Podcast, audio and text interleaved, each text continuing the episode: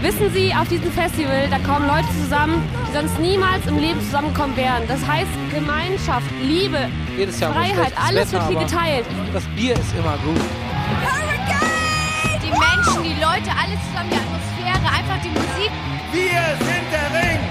Wir sind der Ring! Wir sind Einfach der Ring! alles gehört jedem. Es ist einfach schön hier.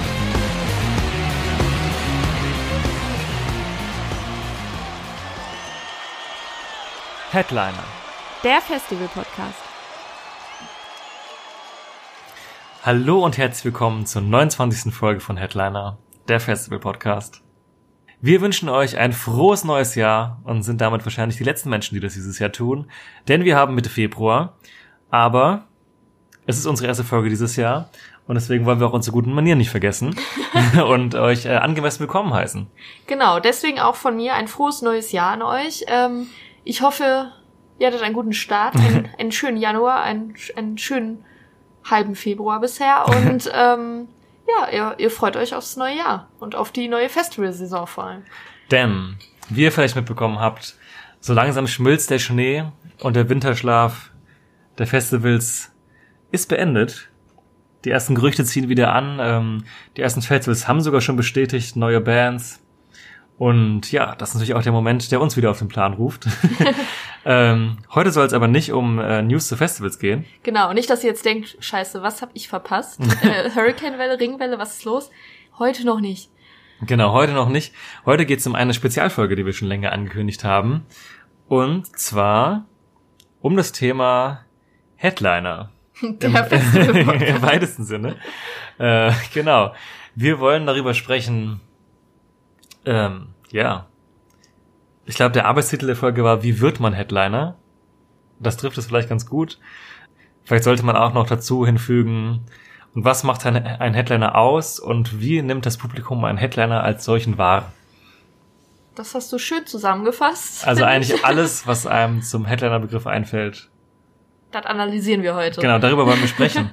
Denn das Thema Headliner ist, zumindest in meinem Gefühl, gerade in den letzten Jahren ein kontroversen Thema geworden, Total, ja. wo mehr darüber gesprochen wird als früher. Es wird mehr diskutiert, es wird mehr gemeckert, es gibt es wird mehr gefordert. Neues. Mehr was? Mehr Neues. Oder vielleicht Ja. auch nicht. Kommt drauf an, wo. Genau, um dann schon mal einen Punkt vorwegzunehmen. Ähm, ja, ich habe das Gefühl, das Thema ist einfach ähm, viel präsenter, als es früher war, als Streitpunkt. Weil vielleicht einfach mehr gemeckert wird mittlerweile im Internet als früher, was glaube ich auch Ja. der Fall ist, aber, ähm, Ja, das stimmt vielleicht. aber gerade. auch Grund genug, um mal drüber zu reden. Ja, ja gerade vielleicht so mit Social Media und so, wo man jede Meckerei auch irgendwie direkt mitbekommt. Ähm, fallen einem da vielleicht Kritikpunkte auf oder auch einfach sinnlose Meckerei oder wie auch Mhm. immer man das interpretieren möchte, die man vorher nicht so mitbekommen hat. Ähm, sind dann aber auch irgendwie Gründe, mal drüber nachzudenken, ähm, was da alles genau passiert, aus welchen Gründen. Genau, warum ist das eigentlich so? Wie war es vielleicht früher, wie ist es heute, äh, was hat sich geändert und, und so weiter. Ja, deswegen haben wir uns ein paar Gedanken gemacht, ein paar Beispiele gesammelt und wollen es einfach mal mit euch teilen. Und vorher erstmal die Frage, Jana, das ist übrigens meine Kollegin für die Leute, die zum ersten Mal dabei sind. Ähm, wie geht's denn dir heute Abend? Ähm, mir geht's gut. Ich habe ein leckeres Kaltgetränk in der Hand. Und ähm, ja, ich freue mich tatsächlich auf die Folge. Ich, ähm, beziehungsweise wir haben uns da einige Gedanken drüber gemacht und ähm, ein Konzept geschrieben tatsächlich. Und äh, ja, ich ähm, bin froh, dass nach den vielen Gesprächen, die wir über das Thema hatten, privat als auch jetzt zur Vorbereitung auf äh, den Podcast, dass wir das jetzt mal alles, alles so ein bisschen verbalisieren und ich hoffe vor allem, dass wir das ganz gut hinbekommen, ähm, dass wir uns Gedanken nachvollziehen können, dass wir nicht nicht so großen Quatsch erzählen. Ja. Ah, das Aber machen wir eigentlich nie. Ansonsten geht's mir auch privat ganz gut. Schön. ja, alles in Ordnung. Und bei dir? Ja, mir auch. Wir haben zur Einstimmung auf den Abend äh, die Doku auf Oh Netflix ja. über das Fire Festival geschaut, ähm, was mir auch nochmal zusätzlich in den Modus gebracht hat. Auch wenn vielleicht anders als die Sachen, die wir sonst uns anschauen würden zu dem Thema. Ja, aber äh, können wir empfehlen. ja, große ich. Empfehlung, wer sich gerne mit Festivals beschäftigt. Ähm, wie heißt die Doku? Fire Festival, die größte Party, die niemals stattfand oder Genau, so? oder- oder- oder, oder The biggest party that never Wow, happened, ja. wie wir Amerikaner sagen. ähm, genau, also deswegen, wer Bock auf äh, eine Doku darüber hat, wie man ein Festival nicht aufziehen sollte, äh, der sollte sich das mal anschauen. Ja, Äh, Ja. Man, man äh, schaut ungläubig in den Fernseher. Also ich habe mich dabei ertappt, wie ich die Hälfte der Doku einfach mit offenem Mund da saß und mir einfach so dachte, was, was, Mhm. Das was hätten wir besser ab? gemacht vor allem. Ja, so viel dazu. Genau. Und zwar hätten wir auch wahrscheinlich die Headliner-Buchung besser gemacht. um landsmäßig so. zurück zum Thema zu kommen. Der Hammer war das nicht, aber das ist ein anderes Thema. ja. Ähm, genau. Wie steigen wir elegant ins Thema ein? Vielleicht müssen wir eine Sache mal vorschieben, die ja, wo es kompliziert wird, weil man ähm, ja dazu geneigt ist, auch Festivals über Län Ländergrenzen hinweg zu bewerten. Und wir wollen uns jetzt heute nur auf den deutschen Festivalmarkt beschränken. Einfach weil das, das ist, womit wir uns am meisten auskennen. Und ja, ich denke mal, es ist auch für alle jetzt am greifbarsten, wenn wir uns darauf beschränken, auf diesen großen Markt, den wir hier auch vor Ort her haben. Und ja, dass man eben diese Unterschiede im Kopf hat, dass es eben durchaus sein kann, wenn wir jetzt hier Beispiele nennen, dass ein Act wie Billy Talent, der in Deutschland vielleicht als Headliner gebucht wird, im Ausland nicht gebucht wird als Headliner, oder ein Act, der hier nachmittags spielt, wie es die Editors sind, auf anderen äh, Ländern, in anderen Ländern, in den Niederlanden oder Belgien Headliner wäre. Deswegen, falls sich irgendjemand darüber beschwert, über die Beispiele, äh, vorher gucken, über welches Land sprechen wir und ja, wir haben uns das bewusst ausgesucht und das ist vielleicht auch ganz interessant, einfach mal sich nochmal vor Augen zu führen, dass Musikmärkte trotz der Internationalisierung und der Grenzenlosigkeit, die das Internet mit sich bringt, ähm, dann darf ich doch relativ harte Linien teilweise an den Landesgrenzen ziehen, so. Genau. Ähm, das ist auch einfach jetzt gerade die beiden Beispiele, die du genannt hast, finde ich super interessant, weil äh, Billy Talent keine deutsche Band ist und trotzdem in Deutschland äh, ganz, ganz groß ist oder sogar am größten so im internationalen Vergleich. Ähm, und die Editors keine Band aus Benelux sind und da trotzdem Riesenerfolge feiern. Also das hat in dem Sinne nicht mal was damit zu tun, woher die Bands irgendwie kommen, sondern dass der Musikmarkt an sich einfach ganz anders ist und ähm, das Publikum vielleicht auch Mhm. das Ganze anders wahrnimmt und anders annimmt auch. Ähm, ja, deswegen können wir alles, was wir heute sagen, nicht auf den gesamten Festivalmarkt auf der ganzen Welt äh, übertragen. Natürlich ist das, äh, ist das so, dass wir das nicht können und ähm, ja, das vielleicht ein bisschen im Hinterkopf behalten. Ja, Genau. genau. Ähm, ja. Wie wird man Headliner? Es gibt einen Weg, den wir jetzt einfach als klassischen Weg bezeichnen würden. Und äh, ganz dumm, man spielt sich einfach hoch und erarbeitet sich den Erfolg. So, äh, das ist das, denk mal, das Beispiel, was jedem jetzt auch zuerst in den Kopf kommen würde. Ähm, der klassische Headliner, den wir jetzt vielleicht alle vor Augen haben, das sind oft Bands, die es schon lange gibt, die schon lange erfolgreich sind, die vielleicht die Festivals auch schon mehrmals gespielt haben und sich hochsteigern. Ähm, ja, dass man sich wie so einen linearen Graph vorstellen könnte, so, die sich den Slot so erspielt haben. Genau, also das ist wahrscheinlich auch das, woran ihr als erstes denkt, wenn ihr an einen klassischen Headliner denkt und vielleicht auch an einen Headliner denkt, der es, sagen wir mal, in Anführungszeichen verdient hat. Also so, das ist so das Erste, woran man vielleicht denkt, an einem würdigen Headliner, sag ich mal, jemand, der das mit harter Arbeit über Jahre hinweg erspielt hat und mit steigenden Erfolgen so. Ähm, ich denke mal, das ist auch so der Weg, den die meisten Headliner, die es heutzutage in Deutschland gibt, gegangen sind, würde ich sagen, dass man die meisten, sagen wir mal, in diese Kategorie einordnen kann. Ähm, ja, ich schätze mal, da gibt's unzählige Beispiele. Ähm, was mir jetzt einfallen würde, wären die Toten Hosen oder die Ärzte zum Beispiel, die klein angefangen haben und da auch schon gebucht wurden, zum Beispiel Barock am Ring und äh, heutzutage nicht mehr unter Headliner spielen würden auf Mhm. deutschen Festivals. Ja, äh, was gibt's noch? Die Kings of Leon zum Beispiel, ähm, auch eine Band, die früh, früher ähm, ja, am Nachmittag gespielt Mhm. hat, bei Rock am Ring auch und dann auch dort irgendwann aufgestiegen ist zum Headliner. Ja, und alles passiert eigentlich im Rahmen von kommerziellem Erfolg, so. Mhm. Das ist eigentlich der Gradmesser, denke ich mal, den logischerweise auch ähm, der Booker beim Festival dann anlegt, so, wen setze ich da oben hin? Natürlich den, der viel verkauft und vielleicht heute auch viel gestreamt wird. Ähm, was aber nicht immer so sein muss, worüber wir dann auch gleich reden wollen, aber so, das ist so das klassische Ding und darauf kann man sich, glaube ich, auch einigen, jetzt die Acts, die du genannt hast. was, wo wir jetzt auch ganz konkrete Zahlen haben, waren beispielsweise Muse, die 2004 und 2007 schon am Ring waren, aber da ja niedrigere Slots gespielt haben. Ja, auch eine Band, die Anfang der 2000er so langsam immer größer wurde und sich dann eben auch hochgespielt hat und dann 2010 das erste Mal als Headliner aufgetreten ist und jetzt ja auch gerade im vergangenen Jahr 2018 wieder. Und das ist ein gutes Beispiel für so eine internationale Band, die sich so nach oben gespielt hat.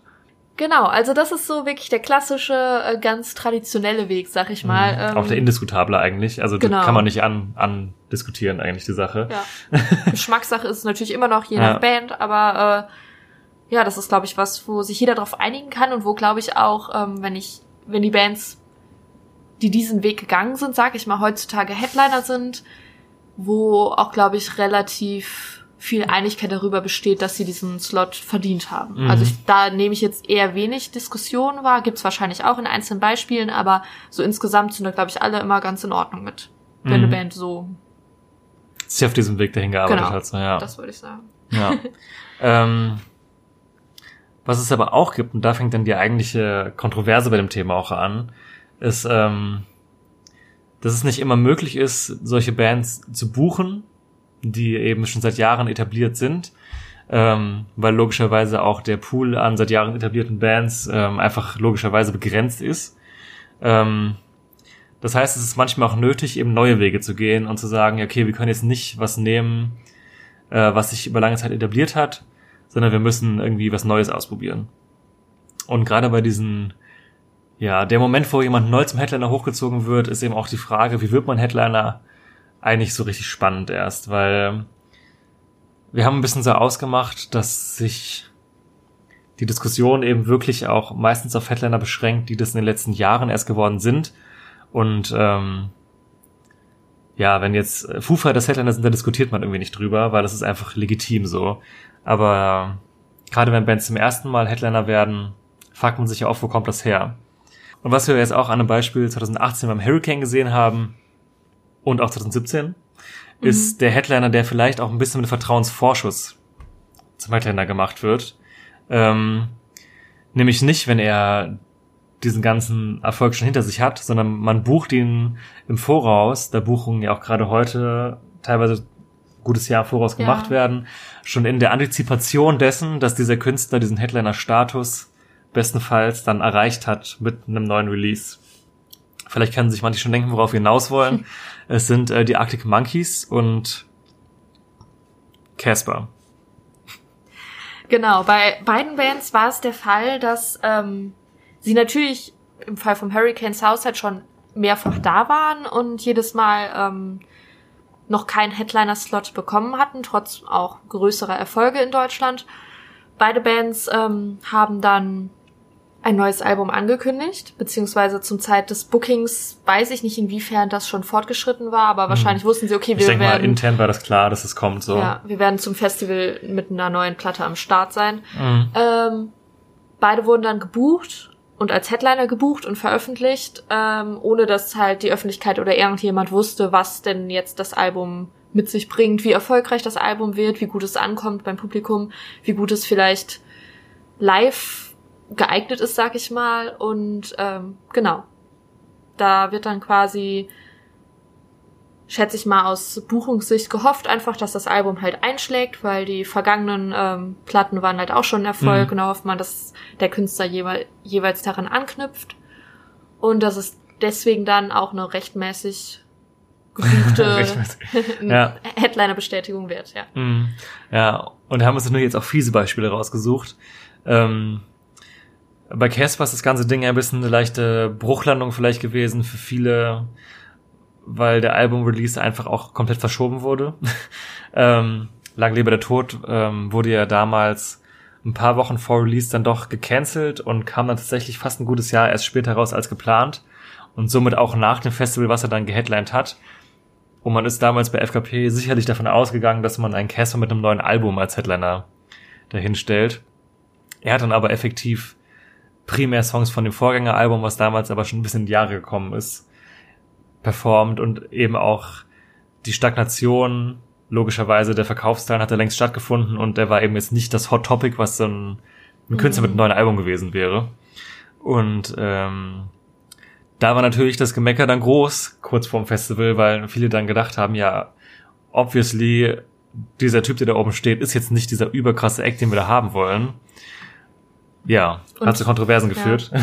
Dann spielt es auch immer eine Rolle, was die Leute denken. Was hat er denn jetzt eigentlich erreicht in der Zwischenzeit von seinem letzten Festivalauftritt hier bis Mhm. jetzt, was ihn quasi auf diese Stufe stellt? Und das war bei Caspar zu dem Zeitpunkt ja eigentlich erstmal nichts Ja, das alles, Zusätzliches, alles ich zusammengekommen eigentlich dann. Und ähm, abgesehen davon, dass äh, Caspar ja so schon auch teilweise eventuell ein kontroverser Künstler ist, weil er jetzt halt nicht äh, ein Standard-Rock-Musiker ist, sondern halt ein anderes Genre Mhm. macht und dann auf einen, sag ich mal, Mainstream-Rock-Festival als Headline hingestellt wird. Das ist eine ganz andere Diskussion. Deswegen gab es natürlich da auch Kritik. Aber ich glaube, ähm, was viele Leute dann halt auch genervt hat, war einfach so, was hat er denn jetzt geleistet, was Mhm. ihn jetzt dahin katapultiert? Wo, wo ist der Sprung passiert? Und das ist dann halt sowas, was man in dem Moment einfach noch nicht sehen konnte Mhm. und wo man überhaupt nicht davon ausgehen konnte, dass das wirklich, dass dieser Sprung überhaupt noch kommt, sondern dass das einfach als Vorschusslorbeeren waren. Mhm. Ja, und einen ähnlichen Fall hatten wir bei einer anderen Band. Genau, den Arctic Monkeys, die ich auch gerade schon angesprochen habe, ähm, die mit dem AM-Album ja wahnsinnig erfolgreich gewesen sind. Ähm, hat sich unglaublich gut verkauft und äh, ist hoffentlich zu Recht so erfolgreich gewesen, weil es eben eins der meiner Meinung nach größten Rockalbum des Jahrzehnts auch bleiben wird, weil es ist ja auch fast rum das Jahrzehnt. ähm, ja, war wahnsinnig erfolgreich und haben sich ein bisschen Zeit gelassen mit dem Nachfolger. Ähm, und dann eben mit der Ankündigung dieses Nachfolgers auch einen richtigen Schwung von großen Festival-Dates mit rausgehauen. Ich habe damals kamen 12 oder 13 Headline-Shows für internationale Festivals auf einen Schlag. Und ich dachte mir zu dem Zeitpunkt, ja gut, wenn das Album nochmal so ein Ding wird wie AM, dann ist es absolut legitim, dass die da oben stehen. Und dann hätten sie für mich diesen Schritt gemacht, wie ihn die Kings of Leon gemacht hätten oder die Foo Fighters oder Killers halt zu diesem legitimen riesen Rock-Act einfach. Ich denke mal, das gleiche wird man sich auch im Büro dieser Booking-Agenturen gedacht haben, die die damals überall als Fest, also damals letztes Jahr überall als Headliner hingestellt haben. Ähm, inwiefern es jetzt legitim war oder nicht, ist natürlich auch wieder eine Sache, über die man diskutieren kann. Aber die Realität sah dann erstmal so aus, dass diese Platte dann eben vor dem Festival auch kam, nicht wie bei Casper eben gar nicht kam, sondern sie kam. Aber unglaublich loungige 70er Jahre angehauchte Musik, die ähm, überhaupt nicht für den Mainstream gedacht gewesen ist. Ähm, das hat man relativ schnell in den Reaktionen gemerkt auf die Platte und dann eben auch im Publikum, weil sich die Band auch entschieden hat, ähm, was man mutig finden kann, aber halt auch eben ein bisschen ungeschickt, ähm, sehr, sehr viele Songs aus diesem Album auch zu spielen und relativ wenig alte Hits in meiner Wahrnehmung so, was dazu geführt hat, dass ich ähm, viele lange Gesichter gesehen habe. Und viele Gesichter, die sich umgedreht haben. Ja, und, gegangen auch viele. Leute, die auch gegangen sind so. Und das ist auch so was, ja, auf eine andere Art und Weise bedient das auch dieses Vorschussbeispiel, dass man eben eine Band zu diesem Headliner hochhebt in der Hoffnung, dass eben dieser finale Schritt dann getan wird in den Olymp quasi. Ähm, ja, und der vielleicht dann teilweise auch verfehlt werden kann. Ich, ähm, was mir gerade noch eingefallen ist, was ich mich frage, ist, inwieweit oder warum das die Booking-Agenturen halt machen. Ich kann mir gut vorstellen, dass sie halt natürlich, wie du jetzt gesagt hast, hoffen, dass halt der Erfolg so anknüpft und Mhm. noch höher geht, als es eh schon war. Ähm, aber ich kann mir doch echt vorstellen, dass jetzt gerade eine Band wie die Arctic Monkeys, die ja auch im Ausland oder gerade in UK sowieso schon Headlinergröße hatte, auch vorher, oder? Ja. Ähm, dass die dann vielleicht auch sagen, ja, okay, mit dem nächsten Album wollen wir in Deutschland nicht mehr unter Headliner spielen, also Mhm. entweder ihr bucht uns als Headliner oder halt gar nicht. Mhm. Und dann denkt sich vielleicht das Hurricane so, jo, wir hätten die schon gerne und wenn es jetzt halt ein Riesenhit wird, dann haben wir die. Und wenn, und da spekulieren wir jetzt einfach drauf und äh, hinter wird's ein Hit und wir sagen jetzt nee und dann haben wir die nicht und dann ist es total blöd. Ich glaube, das könnte sogar stimmen, weil das Risiko ist ja auch immer, wenn du eine Band so weit im Voraus buchst, musst du ja auch ein bisschen vorausschauend arbeiten. Und du gehst ja immer das Risiko ein. An sich ist es ja auch ein bisschen eine Wette, gerade wenn kein, der Release noch nicht da ist, wird das so gut funktionieren oder nicht. Und wenn du die Arctic Monkeys jetzt nicht buchst und das Album wird noch mal genauso erfolgreich wie das davor, kannst du dir im nächsten Jahr sie vielleicht gar nicht mehr leisten. Oder es wird wahnsinnig teuer. Und dann bist du lieber früh dran, sagst, ja, jo, wir machen das auf jeden Fall. Ja. Und dann hast du am besten recht und denkst hinterher, jawohl, schöne Schnäppchen geschlagen. Oder halt nicht. Gutes Beispiel vielleicht Ed Sheeran beim Hurricane Oh. 2014 oder wann das war. Ja. Hat er nachmittags um 17 Uhr auf der zweiten Bühne gespielt.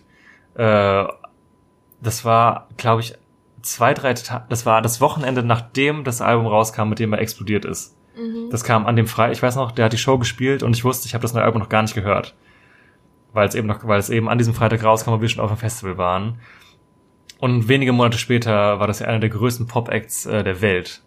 Ja. Und ich glaube, das ist so dieses Kalkül, wo sie dann eben gucken, so, hätten wir ihn jetzt da nicht gebucht, das ist ja nicht ohne Grund so, dass er jetzt alleine den Hockenheimring zweimal miteinander ausverkaufen könnte. Ja. Jetzt kann sich den kein Festival mehr leisten, aber damals hatten sie ihn halt so. Finde ich immer noch übrigens krass, wo wir gerade bei dem Thema sind.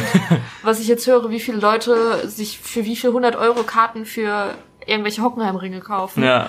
Und ich denke mir so, yo, wir haben den damals so nachmittags gesehen auf der zweiten Ja. Bühne und es war irgendwie alles so voll entspannt und ich hätte niemals, also klar Mhm. war das damals auch schon internationaler Star, aber das ist halt mit diese Ausmaße an, Mhm. hätte ich nie gedacht und irgendwie finde ich Ja. das so voll verrückt, dass ich das damals überhaupt Ja. nicht wahrgenommen habe. Und da hat man dann so diese Songs gehört, die dann eben, wo man auch schon wusste, dass die schon irgendwie gut sind und auch, ähm, also ist natürlich jetzt auch subjektiv, ne? Aber wo man auch gemerkt hat, so ja, das könnten jetzt Hits werden so, aber ähm, ja, es war fernab von dem, was, also ich habe nicht erwartet, dass das passiert, was dann passiert, so, ne? Ja. Ja, eigentlich verrückt. Aber genau das ist es, glaube ich. Und dann gibt's ja auch Bands, wo man jetzt vielleicht sagen kann, haben sie den Moment halt verpasst.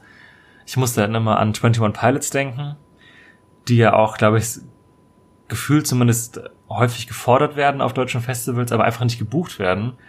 Und ich glaube, es liegt eben daran, dass sie mittlerweile eben in so vielen Ländern Headliner wären, oder hier wahrscheinlich auch, wenn man ehrlich ist, zumindest mal Co-Head sein müssten, was Airplay und Verkauf angeht. Ähm, aber dass sich das das Festival nicht mehr leisten will. In der, ähm, im Verhältnis zu dem, was sie für andere Headliner vielleicht bezahlen. Und hätte man vielleicht zwei, drei Jahre früher darauf reagiert, hätte man sie vielleicht in einem anderen Slot hinstellen können. Und vielleicht auch dann den Draht schon gehabt, zu sagen, ihr kommt doch noch mal. Und wenn jemand vor vier Jahren schon als Coco-Head oder Co-Head gespielt hätte, wäre nach dem Erfolg, der jetzt sich zum Beispiel bei 21 Pilots eingestellt hat, ist legitimer zu sagen, um auf den Weg des klassischen Headliners hinzugehen, ja, jetzt habt ihr noch ein Album gehabt, was noch viel krasser war und jetzt können wir euch als Headliner hinstellen und die Besucher würden sagen, ja gut, okay, das ist die Band, die jetzt vor drei, vier Jahren ja auch gespielt hat, damals haben sie zwei Slots niedriger gespielt, jetzt sind sie halt omnipräsent und natürlich sind die jetzt Headliner so. Mhm.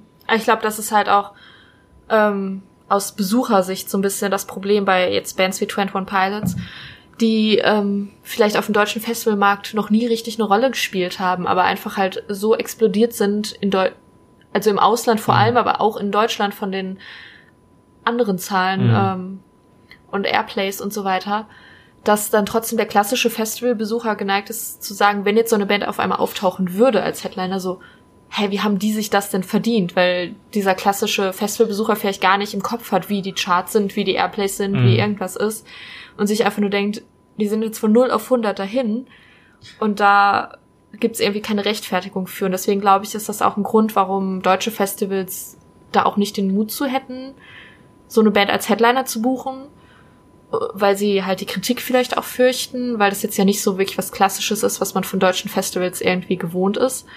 Ähm, aber unter Headliner gibt's diese Bands halt nicht mehr und deswegen werden sie deswegen halt gar nicht Mhm. gebucht.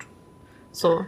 Ja, ich habe, dass es gerade in der heutigen Zeit schwieriger ist, weil sich Erfolg, glaube ich, viel schnelllebiger auch, also nicht nur veräppt, sondern auch viel schnelliger aufbaut.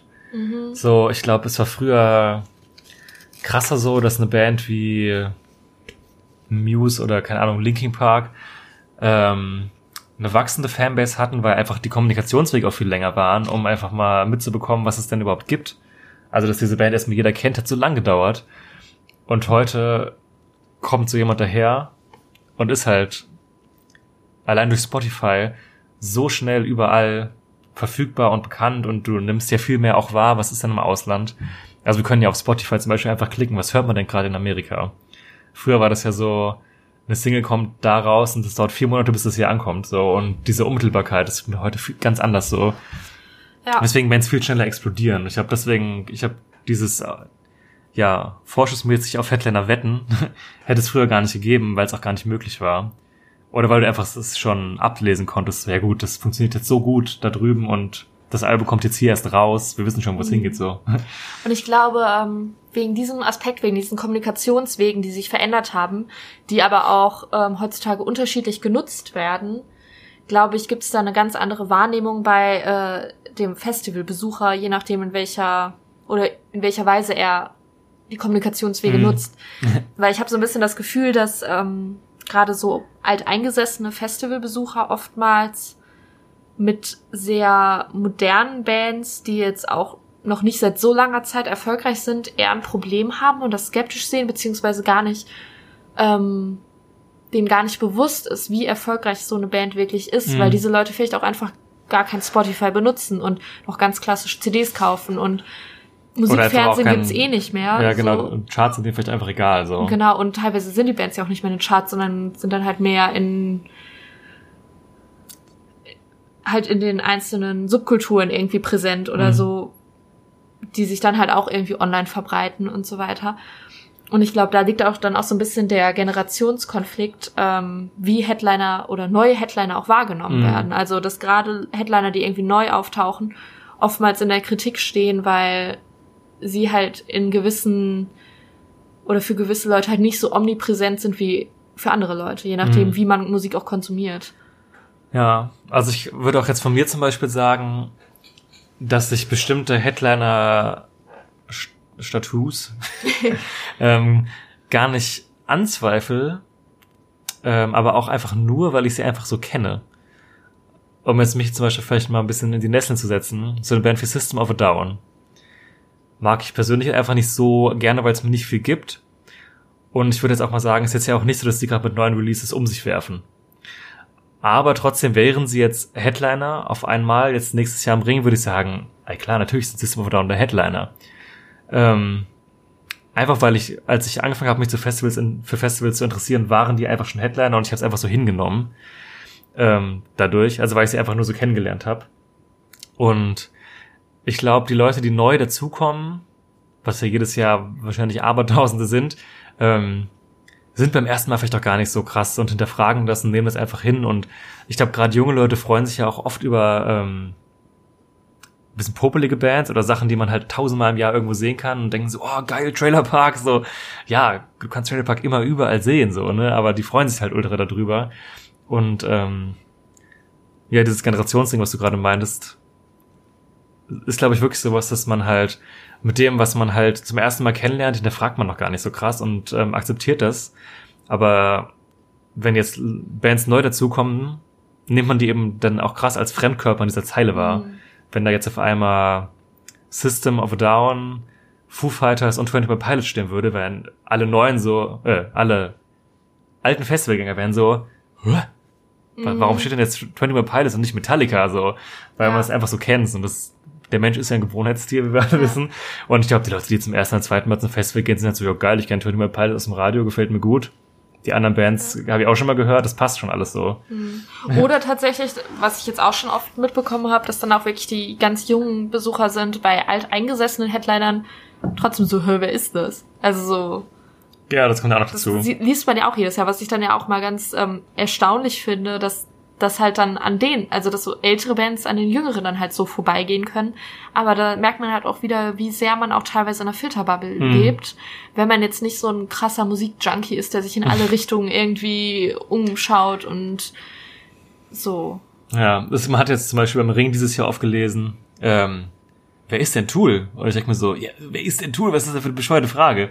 Aber genauso fragen ja auch andere, warum ist denn jetzt auf einmal hier Casper so weit oben? Wo ich dann auch aus meiner Sicht sagen würde, ja, come on, es ist schon in Ordnung, dass Casper sehr weit oben auf dem Festival-Line-Up steht, weil der halt äh, ja bei den einfach an einer bestimmten Generation halt unfassbar viel unfassbar angesagt ist so, ne? Ja. Ja. Deswegen, Das ist dann halt auch immer so, dass man sich bewusst sein muss, aus welcher Perspektive man urteilt. hm. Und wir, wir versuchen gerade echt, so gut es geht, irgendwie neutral zu sein und äh, unsere Filterbubble auch so ein bisschen zu verlassen und andere Perspektiven zu beleuchten. Inwieweit uns das gelingt, ist, ähm, ne, muss man dann halt schauen. Ähm, aber dass man so quasi so ein allgemeingültiges Urteil treffen kann, das ist, Mhm. ist gar nicht so. Man kann irgendwie gar nicht sagen, der Headliner ist angekommen, der ist nicht angekommen, der ist gut, der ist schlecht, der hat's verdient, der hat's irgendwie nicht verdient, weil da so viele Faktoren und Beurteilungskriterien von so vielen verschiedenen Menschen mit reinspielen. Ja, deswegen finde ich es ultra spannend, mir so vorzustellen, wenn du eben im Büro sitzt, halt bei FKP oder ähm, Live Nation und dann halt dann Headliner, ich sag jetzt Trio, aber meistens sind es ja mehr, aber wenn du das so zusammenbastelst und dann halt guckst und dann halt eben überlegst, ja, machen wir was Verrücktes dieses Jahr? Also irgendwie, Ja. ne? Was trauen wir uns denn jetzt? Weil Ja. du musst es ja so vielen Leuten recht machen. Ähm, und dann gibt's halt, gibt Leute, denen sind die Headliner vielleicht auch total egal, gibt's ja auch genug. Und dann gibt's aber Leute, die auch ultra viel Wert drauf legen und dann sind die einen zu jung für das eine, die anderen zu alt für das eine und ja. Und ich glaube auch, dass sich deswegen was etabliert hat, äh, was wir noch als dritten Punkt haben wollten. Oder wolltest du gerade noch was sagen? Eine Sache habe ich noch, die mir gerade Mhm. eingefallen ist. Ähm, dass Headliner wieder degradiert werden. Gibt's das? Nee, oder? Weil du gerade so dieses System of a Down Beispiel hattest. Jetzt nicht, dass ich sagen möchte, dass System of a Down bitte degradiert werden sollen, nur noch als Ach so, meinst du, ja. Aber ähm, es ist ja sicherlich so, dass Bands halt zum Beispiel auf diesen klassischen Weg, den wir beschrieben haben, immer mehr Erfolge feiern, Erfolge feiern, Headliner werden, Headliner werden, Headliner werden und irgendwann vielleicht einfach ein Flop-Album machen. Aber sie stehen immer noch als Headliner. Ja, das also die ist eine werden ja nicht. Frage, glaube ich. Ja, weil ich glaube, die Bands würden dann auch einfach nicht mehr darunter spielen, wenn sie irgendwann mal diesen Status hätten, Ja. weil das dann würden sie ja quasi auch selbst sagen, ja, wir sind jetzt schlechter geworden. Hm, glaub, weil man es natürlich deswegen- auch irgendwo einsehen muss dann, ne? Aber das ist auch spannend, weil das ähm, bringt uns auch ein bisschen zum nächsten Thema. Okay, dann Ähm, gehen wir weiter. Ich nehme mal den Schwung gerade mit. Also wir haben jetzt ja quasi, quasi, ey, Ist ja crazy. jetzt, ja, äh, quasi gesagt, es gibt den klassischen Weg, einfach sich hochzuspielen. Ähm, und dann wird es teilweise eben auch gemacht, dass man diesen Schritt vielleicht vorwegnimmt, vermutlich aus ökonomischen Gründen. Ähm, um vielleicht auch ein bisschen Mula zu sparen, um eben dann der Erste zu sein, der es gemacht hat. Ähm, was aber auch passiert, was glaube ich auch eine Folge ist, diesen, Kon diesen Konflikts, den wir gerade versucht haben, äh, diesen Konflikt, den wir gerade versucht haben darzustellen, es allen recht zu machen, ist, dass ähm, der Headliner-Begriff wesentlich inflationärer verwendet wird. Und ähm, weil schaut man jetzt gerade zum Hurricane, so kam ich drauf, ähm, brüsten die sich ja dieses Jahr mit sechs Headlinern, obwohl es ja objektiv oder sage ich mal subjektiv meiner Meinung nach drei sind oder vielleicht ne, vier, es sind vier. Ähm, aber sie schreiben sechs, weil sie eben bestimmte Bands dazuzählen. Und auch im letzten Jahr, finde ich, wurde das ja auch gemacht, da wurde ja auch mit vier Headlinern geworben. Unter anderem mit Arcade Fire als Headliner, die ja schon mal Headliner auf dem Hurricane gewesen sind und auch überall international Headliner sind. Aber wenn man ehrlich ist, damals schon, als sie 2014 meine ich wäre es gewesen, das Ja. war das Jahr, wo Casper und Ed Sheeran nachmittags gespielt haben, ähm, waren sie auch Headliner und Casper hat, nee, Quatsch, Ed Sheeran hat nachmittags gespielt und Casper abends. Und ähm, damals haben Casper und Arcade Fire gegeneinander gespielt. Und bei Casper war es unglaublich voll und bei Arcade Fire, die der Headliner waren, vergleichsweise leer. Ähm, sie wollten Arcade Fire aber wieder buchen, haben das letztes Jahr auch gemacht. Aber haben sie, waren dieses Mal, ja, so vorausschauend sie eben nicht als einzigen, also als, ähm, ja, einen Teil des Headliner Trios hinzustellen, sondern haben einen Headliner, ich sage das irgendwie oft in unserem Podcast, einen Headliner Quadrubel daraus gemacht. also sie haben vier Headliner. Heißt, heißt es nicht eigentlich einfach Quartett? Ah, wow. Wow. Mein Boah, ich lerne noch so viel in meinem Alter. Aber es mir gerade auch Ich bin ja erst bald so, schon 100. so, so gekommen. Ja, ja, okay, ein Headliner Quartett, Quadrubel, what the fuck? ja, okay, diese Wortschöpfung habe ich mir schon oft einfließen lassen. Aber ich fand es klar auch immer hat, hat sich auch keiner beschwert bis jetzt. Schon mal, also, ja, klar. Ja, ich halt. bin ja Akademiker. Ne? nee, ähm, genau, ein Headliner Quartett haben sie gemacht. Und ähm, weil sie vielleicht auch eben wussten, Arcade Fire ist einfach für unser Publikum an vielen Stellen der Headliner, aber an vielen Stellen auch nicht. Und das, äh, ja, ist einfach so dieses, ja, wie, wie sagt man das denn am besten? Man macht es natürlich damit auch irgendwo leichter, weil man auch dann eben der Band, die vielleicht auch schon mal Headliner war und dann aber vielleicht auch diesen Status nicht zementieren konnte, sagt, ja, ihr seid schon Headliner, aber ihr spielt trotzdem nur als Headliner auf der zweiten Bühne. Und dieses Jahr sagt das Hurricane ja auch, ja, wir haben sechs Headliner. Ja, aber die haben sie auch nur, weil sie an drei Tagen auf zwei Bühnen Headliner haben. Ja. Dieses Mal eben mit The Cure und den Foo Fighters, also Foo Fighters, die an einem Tag spielen werden. Ähm, das Headliner-Trio wäre auch ohne The Cure mega gut gewesen, aber sie wollten diese Band halt noch drin haben, worüber ich mich sehr gefreut habe. Und Tame Impala ist ja auch eine Band, die international Headliner spielt, aber in Deutschland halt nicht. Ja. Und die sagen halt, ja gut, machen wir halt die nicht einfach als Headliner, wo sich alle wundern, sie machen einfach sechs Headliner, dann meckert halt niemand, weil du machst es halt allen recht an der Stelle. An Genau. der Stelle. Ich glaube, das ist auch gerade so halt so ein bisschen das Hurricane Southside-Ding, dass die ja früher sehr bekannt dafür waren, halt viele Indie-Bands, viele Liebhaber-Bands zu buchen, das eine Zeit lang ja auch ähm, dann so ein bisschen haben hinten überfallen lassen. Und jetzt habe ich das Gefühl, dass sie gerade auch so in den oberen Zeilen immer schon versuchen, da so ein paar Schmanker reinzubringen Mhm. in die Richtung und die dann aber halt auch als Headliner kennzeichnen, zum Beispiel Arcade Fire oder Secure oder Tame Impala. Mhm. Und ähm, ja, dadurch halt den Leuten, die vielleicht alt eingesessene Hurricane-Gänger sind und das halt lieben, dass da halt auch mal solche Bands spielen, die denken sich so, ja geil, es sind wieder so meine Lieblinge auch oben. Mhm. Und die Leute, die damit gar nichts anfangen können, die können drüber hinwegsehen, weil die haben ja da noch äh, drei, vier andere und, Headliner, ja. die jeder kennt. Foo Ja. Fighters, Posen. genau. Ja, dieses Jahr beim Ring nämlich auch. Wir haben ja Genau. Tool, die Ärzte und Slipknot und wenn man sich das Plakat anschaut, hat irgendjemand noch Slayer, das Slayer-Logo als Headliner dazwischen gequetscht, so von wegen, oh, wir haben da noch zwei Zentimeter Platz, lass uns doch Slayer noch als Headliner zuhauen, so. Und das ist halt auch so was, es, glaubst, ich glaube nicht, dass es das vor ein paar Jahren gegeben hätte, dass man das so machen würde. Ich meine, bei Tool haben wir jetzt ja auch noch, ähm, weil, glaube ich, der Veranstalter einfach weiß, das zieht eine Menge Liebhaber an, die vielleicht auch nur deshalb dahin kommen würden, weil das sowas Rares ist und Besonderes, sowas ja. Besonderes. Und ähm, ich habe das Gefühl, das ist so ein bisschen halt auch im Moment so ein Trend, so es ist nicht mehr ein Stein gemeißelt, dass da drei Logos stehen müssen, sondern es geht auch mehr und es ist alles Mhm. Auslegungssache, was denn jetzt überhaupt Headliner ist und was nicht. Ja. Und ja, nämlich ein anderer, ein anderer Grund, warum man eben Headliner hinstellen kann, ist eben dann eben auch nicht nur jahrzehntelanger Erfolg oder beziehungsweise das, Hochkra das Hochklettern auf der Karriereleiter, sondern eben manchmal auch, wenn sich Bands halt eben sehr rar gemacht haben. Vielleicht entkräftige ich mein System of a Down Beispiel damit auch ein bisschen. Aber dass man auch sagt, ja, okay, Tool haben so lange nicht mehr in Deutschland gespielt. Das ist einfach was sau Besonderes und äh, klar sind die Headliner. Oder auch The Cure, muss man ja auch fairerweise sagen, haben jetzt ja auch mit den letzten Veröffentlichungen nicht mehr an das Ausmaß des Erfolges anknüpfen können, was sie vielleicht vor 10, 15 Jahren gehabt haben. Aber wenn sie dann mal kommen, sind sie natürlich Headliner so. Das ist ja keine Diskussion. Ja. Und ähm, ja, deswegen mal so eine gewisse Rareness kann auch eben dazu beitragen, dass du ohne den ultimativen Mainstream-Erfolg, weil wir jetzt ja auch viel über Airplay und Streaming geredet haben oder generell Verkäufe, dass man trotzdem sagt, ja, natürlich sind die Headliner so. Weil das halt was ganz Besonderes ist. Neben der Rarität von einer Band, die sie dann quasi als Headliner rein katapultieren kann, ähm, haben wir in den letzten Jahren auch so ein paar Varianten erlebt, dass ähm, das klassische Headliner-Trio vielleicht nicht so stark war, wie man sich das wünschen würde, aus welchen Gründen auch immer. Das weiß wahrscheinlich dann nur der Veranstalter, warum es nicht so geklappt hat.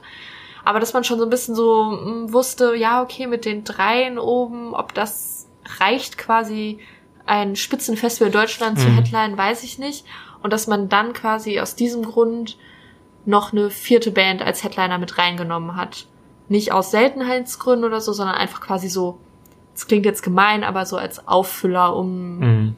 um die anderen drei aufzuwerten. Ja.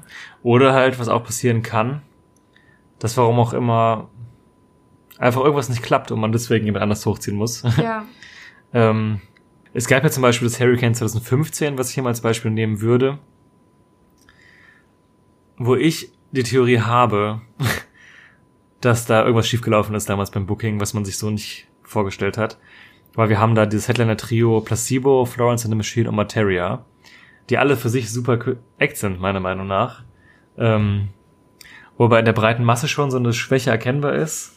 Und woran ich mich eben erinnere, ist, dass Materia in den Grafiken damals lange Zeit auch gar nicht als Headliner geführt worden ist und plötzlich irgendwann hochgerutscht ist. Mhm. Und sowas ähnliches ist auch schon mit Macklemore passiert. Ich meine, das wäre im Jahr davor gewesen, dass er erst nicht in der Headzeile war und plötzlich dann auf einmal drin und alle waren so, äh, die sind Headliner und dann das Hurricane aber auch immer so geschrieben hat, ja, der Headliner so und so.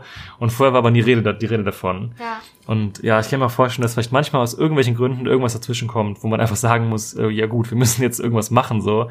Und warum auch immer, der Künstler kommt doch nicht, hat irgendwas nicht geklappt, Vertrag nicht funktioniert, wie wir uns das vorgestellt haben.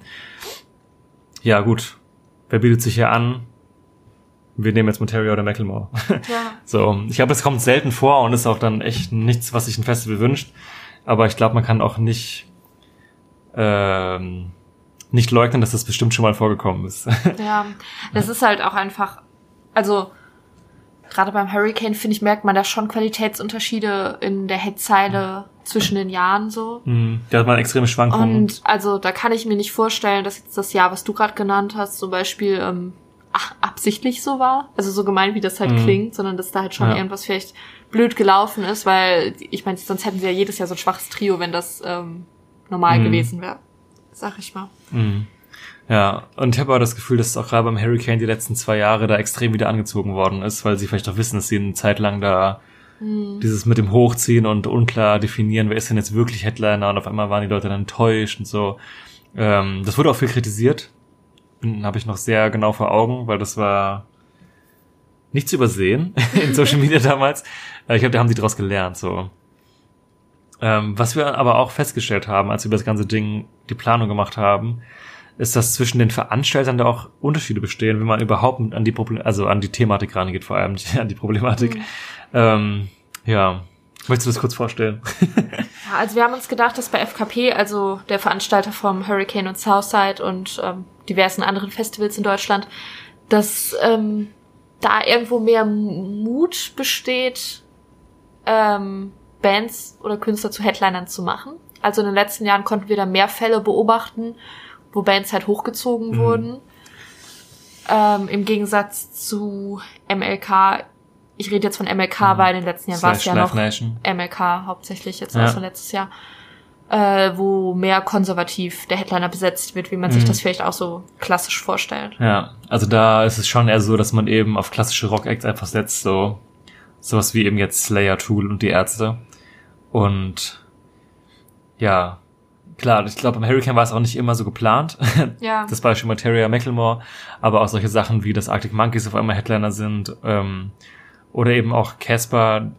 Ich glaube, ich glaube, es kommt nicht oft vor, dass nationale sowie internationale Künstler das erste Mal Headliner sind und das dann aber am Ring machen. Mhm. Ja, das stimmt. Die These stelle ich mal einfach auf. Das Ding ist halt ja auch, dass man immer noch, ähm, klar sind das beides, also Hurricane Southside und Ring und Park, die größten Festivals in Deutschland. Aber Ring und Park ist ja immer noch ein Nümmerchen größer.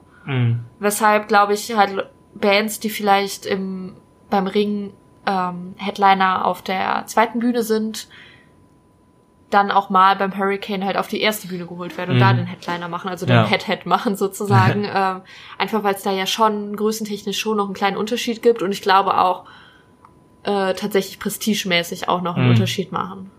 Ja. Ja, denke ich auf jeden Fall auch. Genau, und ähm, wir reden jetzt die ganze Zeit nur vom Hurricane Southside und Ring und Park. Mhm. Äh, Gibt es natürlich auch noch andere, kleinere Festivals und andere Festivals. Ähm, aber eins wollen wir da nochmal herausgreifen und vielleicht Mhm. mit in die Betrachtung einbeziehen, Ja. weil das nämlich ein ganz, ganz großes Alleinstellungsmerkmal Ja. in Deutschland hat. Nämlich das äh, Lollapalooza in Berlin. Genau. Also die anderen beiden haben wir jetzt natürlich auch genommen, dadurch, dass sie eben die größten Player sind, geben sie halt auch ein bisschen den Ton an. Und dass der Headliner vom Rocco, der Schlacko, und nicht der Headliner vom Rock am Ring ist, ist ja, denke ich, mal ein bisschen selbst, also in der Regel relativ selbsterklärend. ähm, genau, aber wer so ein bisschen neu dabei ist, seit ein paar Jahren sich erst eben etabliert, ist das Lolla. Und die stechen vor allem dadurch raus, dass sie unserer Meinung nach ein wesentlich internationaleres Booking haben. Ähm, bedeutet für uns, dass besonders das Buchen von Popstars da viel mehr gemacht wird, äh, als es auf dem Hurricane und Southside und Ring Park der Fall ist. Zum Beispiel Künstler wie Dua Lipa, die ja, die einfach, glaube ich, irgendwie beim Ring einfach nicht reinpassen oder vielleicht sogar passen würden, aber einfach nicht gebucht werden. Und auch am Hurricane vielleicht dann in dem Moment, wo sie günstig und passend genug waren, vorbeigerauscht sind und jetzt da nicht mehr gebucht werden, so. Oder The Weekend oder so. Das sind ja Sachen, die einfach auf diesen beiden Festivals gar nicht stattfinden. So, die aber beim Lolla dann als Headliner auftreten.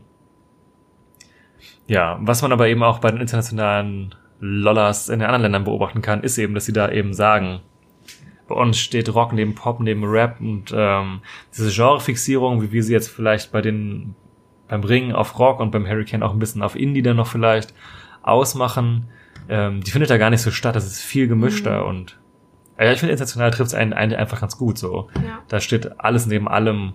Es ist bunt gemischt und das ist klar, die sind hier noch nicht so da, wo sie hinwollen, glaube ich auch. Aber man merkt, dass sie es hier machen wollen, wie im Ausland auch. Und das ist ein bisschen frischer Wind so. Ich habe das Gefühl, dass es diese Genreübergreifung, die gibt's schon beim Ring und beim Hurricane, aber ähm, nur in sich irgendwie. Also da gibt's ja auch Hip-Hop-Tage und es gibt Elektro-Stages Mhm. und äh, Late-Night-Specials mit Elektro und alle möglichen Formen von Rock, Indie, Alternative, alles, Ja, was ja, es da klar. so gibt. Aber ich glaube halt, der Punkt, wo der größte Unterschied ist, ist einfach Mainstream-Pop. Ja. Also so das ist so das, was beim Ring gefühlt fast gar nicht stattfindet. Mhm. Maximal noch so Deutschpop, aber nichts Internationales, würde ich sagen, oder sehr, sehr, sehr, Sehr wenig, wenig, ja. Ähm, Hurricanes Household hat da manchmal so Ausreißer, also Ausreißer sag ich jetzt, aber halt so, so, so Ausnahmen wie ähm, Lord. Lord, genau. Halsey. Genau, diese Sachen, aber jetzt auch nicht in der Breite und vor allem auch nicht in der Größe. Ja, ich wollte gerade sagen, diese extreme Mischung findet dann doch eher in den mittleren Zeilen statt. Mhm. Also, dass so die Beim Co-Heads Hurricane meinst du Ja. jetzt, ja. und also klar, also was wie, also rappige Sachen wie Macklemore rutschen immer mal oben rein. Mhm. Mm, Aber so, genau, dieser klassische Pop-Act so, oder wie es auch das Wireless versucht hat zu etablieren, ähm, das passiert ja dann äh, eigentlich gar nicht. Nee. Oder dass Lily Allen damals auf dem Hurricane Co-Head auf der zweiten Bühne war, ähm, es war schon irgendwie ein Fremdkörper im Line-Up, so, das kann man jetzt nicht Ja. abstreiten, so, ne, was ja eigentlich schade ist, weil ich find's gut, wenn sich's so mischt. Mm, Aber beim Lolla wirkt es wesentlich homogener, so die Mischung. Ja, das stimmt. Da ist es halt auch so, dass mh, eine ganz andere Zielgruppe angesprochen wird, auch insofern, dass da, ich glaube, dass das Lolla auch international nicht für Hardcore-Festivalgänger gemacht ist. Die Ja. seit Jahren auf Festivals gehen und halt schon so etabliert sind in dem ganzen Ding und ganz genau wissen, was sie wollen, was sie kriegen Mhm. Schon ganz viel Erfahrung haben, was sie mitgemacht haben und so weiter, sondern halt eher so die Tore öffnen von Festivals für neue Leute, die sich das mal anschauen wollen, die sonst nicht auf Festivals gehen. Und ich glaube, deswegen kann man halt solche Sachen da auch buchen, ohne jetzt Kritik zu erwarten oder dass man halt sogar denkt, so, jo, das finden die Leute geil. Aber dadurch, dass man halt dieses etablierte und alteingesessene hat, sag ich mal, auf den klassischen Festivals, würden halt solche Buchungen in den hohen Zeilen halt super auf Kritik treffen, wie wir das vorhin schon gesagt Mhm. haben. Ja. Genau. So, dazu vielleicht hier dann noch die. Ja, aber darüber haben wir uns Gedanken gemacht, dass wir vielleicht auch mal eine Folge über das Lolla machen, weil das ja auch ganz spannend ist, mal zu sehen, wie so ein großes Festival, auch von einem großen Player, der dahinter steht, jetzt äh, auch in Deutschland eben hochgezogen wird. Ja, vielleicht habt ihr da ja Bock drauf, dann lasst es uns, wenn ihr auf YouTube hört oder da mal eben hinklicken wollt, uns da gerne in den Kommentaren äh, wissen. Vielleicht wäre auch interessant so, weil die Lollas gibt's ja auf der ganzen Welt, vielleicht so ein bisschen zu mh, vergleichen, wie ist das im Ausland aufgebaut, wie ist es in Deutschland und ähm, ja, fänd, fänd ich persönlich ganz spannend. Mhm.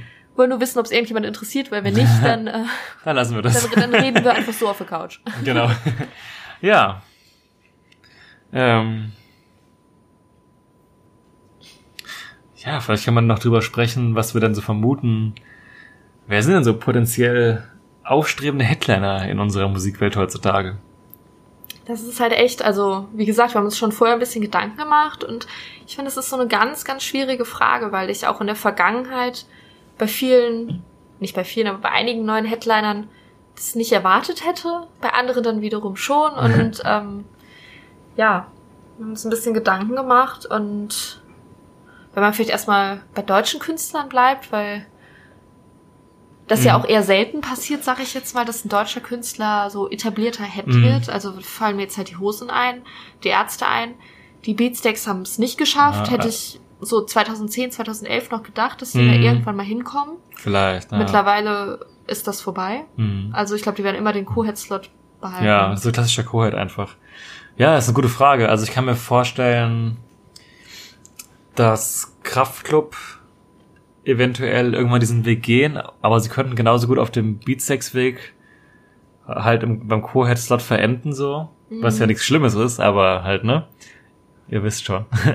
Äh, das finde ich spannend. Ich glaube, das wird wieder auch eine Sache, die muss man jetzt auch von der nächsten Platte aus abwarten, so, weil ich glaube, wenn man nach dem vierten Album den Sprung nicht geschafft hat, dann wird auch der Sprung danach jetzt relativ unwahrscheinlich noch passieren. Mhm.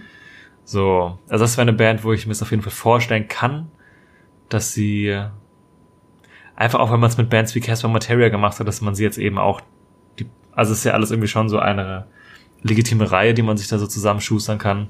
Ich glaube, von den Bands kann, kann, kann sich die Mehrheit auf Kraftklub noch einigen. Das glaube ich Weil auch, ja. das sind ja die Leute, die Hip-Hop mögen, finden die irgendwie cool. Die Leute, die Indie und Rock hören, finden es irgendwie auch ganz geil. Und die haben halt auch, also nicht, dass das die anderen beiden nicht haben, aber obwohl sie halt, sagen wir mal, eine klassische Band sind, im Sinne von, die spielen die ganz normalen Bandinstrumente, versuchen sie da irgendwie noch drumherum so ein bisschen was mit Show zu machen Mhm. und so, was ich so für einen Headliner auch immer ganz gut finde, wenn der noch ein bisschen mehr bietet als jetzt nur sein. Mhm. So, ähm, aber wie du schon meintest, es kann halt auch sein, dass es für immer eine sehr, sehr gute Liveband bleibt, Mhm. wie die Beatsticks. Ja. Was auch wunderbar ist. Ich frage mich auch, ob sowas wie Deichkind nochmal zum Headliner werden könnte auf die alten Tage jetzt. Ich glaube, ohne Ferris nicht. Ja, das finde ich auch ganz noch spannend jetzt, wenn die noch was Neues rausbringen, weil die haben, Mhm. aber da auch jetzt haben die sich so lang den Arsch abgetourt und so viel Sachen gemacht. Ähm, kann man die jetzt noch auf einmal hochziehen? Hm. Ich glaube, die werden halt so Highfield-Headliner oder ja, so. und ansonsten nochmal einer von den sechs Headlinern sein, ne? ja. Ja. Das ist irgendwie so, habe ich auch das Gefühl, so die, die Leute, die so Highfield-Headliner sind, ähm, in der Größe, die, äh, oder Deichbrand, das sind halt quasi die Alterna-Heads der großen Festivals, teilweise, Mhm. oft. Also zweite Bühne, Eternal ist ja mittlerweile Genau. dritte Bühne. Ja. Du musst ja mal bei den, bei den Fakten Die bleiben. Wissen, was ich meine. Ja. Ja, keine Ahnung. Ansonsten äh, auch ein heißes Eisen war beim, in meinem Kopf an Mike Kantereit. Deren neues Album ist aber jetzt auch nicht so gigantisch eingeschlagen, wie ich es mir vorgestellt habe. Auch wenn die eine riesen Tour spielen, die sich auch, soweit ich es beobachten kann, sehr gut verkauft. Da frage ich mich auch, ob die vielleicht im 2020 dann doch mal als Headliner noch gebucht werden könnten, aber dann auch nur beim Hurricane, also beim Ring sehe ich das irgendwie gar nicht. Mhm. Also nee, also null wirklich, aber ich habe beim Hurricane könnte man es auch in einem Headliner-Quartett könnte man, glaube ich, 2020 an Markanterei durchaus platzieren, wenn der Rest stark ist. Mhm. Ja, so ein Auffüller hätte dann Ja, quasi, da sehe ich die schon. Ja. Mhm. Also ich jetzt zum Beispiel Kraftclub eher als ein Ja, das auch, ja, ich schon, auch, aber ähm, ich wollte es mal in den Raum werfen, damit ich dann sagen kann, ich habe es euch doch gesagt. Und Ähm. international, hast du da Ideen? Mm. Im Rock-Bereich ähm, kann ich mir vorstellen, dass auf lange Sicht, besonders für Festivals wie dem Ring, Bring Me the Horizon auf die Position schielen. Äh, The 1975 wäre eine Band, wo ich mir das vorstellen kann, wo das auch mal außen funktioniert, aber hier im Moment nicht. Ich glaube, äh, gerade in England sind die schon legit Headliner, da spielen die Mhm. auch mehrmals hintereinander O2. Ja. Ähm, ich habe hier sind ja, äh, eigentlich glaube ich, dass es hier sehr unwahrscheinlich ist, dass das passiert sogar.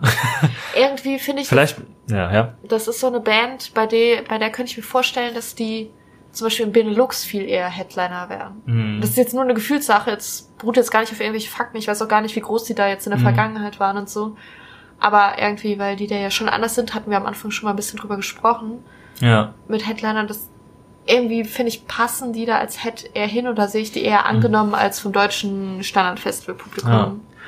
Weil man ja auch sagen muss, dass sie sich jetzt mit dem in letzter Zeit eher für den Weg entschieden haben, eher komplexe Musik zu machen, die viele Leute, die komplexe Musik hören, gar nicht wahrnehmen, weil sie die immer noch mit dem alten Image verbinden.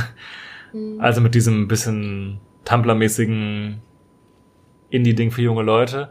Und die Leute, die jungen Leute, die halt dieses Tumblr-Ding lieber mochten, also dieses Indie-Ding mit den guten Textzeilen, dass die vielleicht teilweise mit diesem teilweise sehr experimentellen, wir machen jetzt sieben Minuten Instrumental-Songs nichts anfangen können Mhm. und sie deswegen gerade ein bisschen zwischen den Stühlen hängen, Ja, was in deren Heimat erstaunlich gut funktioniert, aber hier halt nicht. ja. So, ja, das ist, glaube ich, bei denen das, was die auch daran hindert, so ultimativ hochzuschießen. Weil ich glaube schon, dass sie das Potenzial hätten, auch musikalisch mit den Hits, die sie haben, in der Liga wie die Killers zum Beispiel zu spielen. Da ist mir noch was eingefallen, wenn man so ein bisschen in der gleichen Zielgruppe bleibt oder einer ähnlichen vielleicht.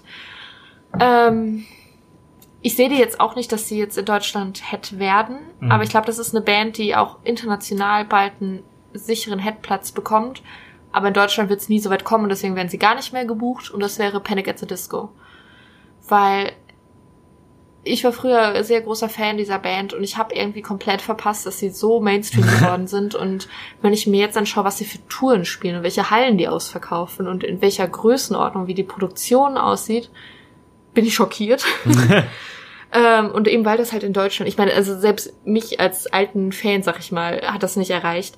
Deswegen glaube ich nicht, dass das ähm, hier so ankommen wird. Aber ich glaube, das wird dann halt so eine Band, die vielleicht beim Lolla könnte ich die auch sehen Mhm. eher. Aber ansonsten in Deutschland nicht. Und wenn man sie buchen würde, würden sie, glaube ich, nicht unter Head spielen, aber das Mhm. machen sie nicht und deswegen, ciao. Ja, zum Beispiel beim äh, Reading und Leeds Festival in England hatten wir letztes Jahr die Headliner Fall Out Boy, Panic at the Disco, Kings of Leon und Kendrick Lamar, Wo die ist es? was einfach so auch in Deutschland absurd klingen würde. Ja. Und auch dieses Jahr habe ich gerade gesehen, auch spannend, weil es ähm, oh, warte, man kann mein Handy nicht bedienen. Genau, was auch eine geile Kombi ist, aber was auch das stützt, was wir angedeutet haben, haben wir nämlich die Foo Fighters, The 1975 und 21 Pilots als Headliner und Post Malone. Hm. So, das ist auch so eine Kombination, die würde halt in Deutschland no way funktionieren. Sieht für mich halt aus wie eine Lolla-Kombination. Genau, genau, höchstens da würden die sich das trauen. Ja. Ja, spannend irgendwie. Ha hast du schon, hast du schon Werchter-Daten? Oh, das lass mich erst mal checken. Dim, dim, dim, dim. Die haben doch schon einiges bestätigt.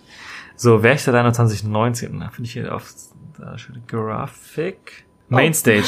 The 975. Ähm, Hab ich's nicht gesagt? Gerade ah, warte mal, sind die auch Headliner? Kann mal gucken.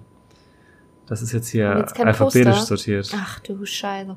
Weißt du, das ist wirklich... Ja, das, das Oh. ist auch absurd hier. Pink, äh, Tool und The Cure. Also, die haben auch absurd viele Headliner. Mumford Sons, Florence Florence in the Machine und Muse. Und Bastille stehen sogar auch in groß gedruckt. Das heißt, sie haben eins, zwei, drei, vier, fünf, sechs, sieben Headliner auf vier Tage verteilt. Da sind dann 175 dann doch im Mittelfeld leider nur. Aber Werchter hat auch immer so einen, so einen Pop-Act, ne? Ja, klar. Also Ja, ja, klar. klar. Nee, aber die haben das auch relativ etabliert so, dass sie halt so einen Pop-Act immer dazwischen haben. Bei Pink Pop ja genauso zum Beispiel in Holland. Aber ich meine, wie geil ist es denn bitte, dass du halt Tool, The Cure, Mumford, Florence und Muse auf einem Festival hast? Das ist schon krass. Vor allem, du hast halt mit Tool und Secure hast du so einen richtig krassen äh, Liebhabertag. Ja, Dann hast du mit Mumford und Florence so einen äh, schönen Indie ja, ja genau. Folk-Tag irgendwie. Dann Muse ist halt Muse. Und mit Pink und Bastille hast du weitestgehend so Pop-Tag, Mhm. so ein Mainstream-Ding. Ja. Ja. interessant, spannend. Wir haben, auch, haben wir schon mal eine Folge gemacht über Festivals im internationalen Vergleich? Ja, ne? Genau. Ah. Die Folge hieß damals äh, Preisentwicklung und Buchungspolitik und da haben wir auch ver äh, genau verguckt, geguckt, dass wir ähm, mal über die Grenzen hinausschauen. Also falls ihr Bock habt, das zu hören, das gibt's nur auf YouTube. Man kann es mittlerweile ja überall hören, wie wir auch jedes Mal nochmal erwähnen. Ähm, überall, wo man Podcasts hören kann, könnt ihr uns finden. Mit Headliner der Festival Podcast und auf YouTube, was komisch klingt, aber da haben wir auch angefangen. Äh, genau, und da ist, sind diese, also ich sag mal, alten Folgen auch am Start. Aber ganz, also vielleicht wirklich für die Leute, die diese Folge jetzt spannend fanden, ist vielleicht die Preisentwicklungs-Buchungspolitik-Folge auch ganz spannend, Ja, weil die ist glaub auch, auch. so, so nicht auf ein Festival bezogen, nicht auf irgendwelche äh, Wellen oder irgendwas, sondern mal so allgemein Festivalmarkt Mhm. ja. betrachtet und Ist ja jetzt auch schon so ein gutes Jahr alt, aber ich glaube, die Faktenlage hat sich jetzt nicht krass verändert, glaube ich. denke ich auch. An der Stelle vielleicht noch zum Abschluss einfach nochmal gesagt, folgt uns, wo ihr könnt, ihr findet uns überall. Dann könnt ihr uns in der Bahn hören, über Spotify, zu Hause, am PC, auf YouTube. Auf YouTube können wir auch immer schön Kommentare lesen und interagieren. Das ist ja auf einer anderen Plattform ein bisschen schwieriger. Ähm, ja, deswegen, wo auch immer ihr Bock habt, ihr findet uns überall, folgt uns da, wir freuen uns da. Wir haben die Zahlen im Blick. Ähm, wir haben uns gefreut, dass auch während unserer Abstinenz ein paar neue Leute dazugekommen sind. Deswegen an die auch nochmal ein herzliches Hallo. Hallo. Dieser Enthusiasmus ist ansteckend, oder? Oh. Sorry. Hey, das ist so voll das nette Hallo. Ja. Ja, ja, traurig. Ja, aber ich würde sagen, wir sind soweit durch mit dem Thema, ne? Ja, ich glaube, ähm, alles, was wir uns so überlegt hatten, haben wir angesprochen und noch ein bisschen mehr tatsächlich. Ich finde es witzig, wie man ähm, sich da so 100 Jahre Gedanken drüber macht im Voraus. Uns, und, vor uns liegen zwei DIN A4 Seiten mit Stichpunkten, Ja. so. und wenn man dann redet, fallen einem dann immer noch neue Aspekte ein, Ja. irgendwie, die man dann irgendwie so reinschiebt. Ähm, wir hoffen, wir haben jetzt nichts Krasses vergessen oder so. Wenn ihr noch irgendwelche neuen Perspektiven Genau. habt oder eine Meinung zu den Sachen, die wir gesagt haben oder so, dann ähm, hinterlasst uns gerne einen Kommentar auf YouTube, weil wir lesen uns das wirklich, wirklich sehr, sehr gerne durch und antworten auch gerne und machen uns auch gerne Ja. Gedanken über eure Meinung und ähm, wir lieben den Austausch. Genau.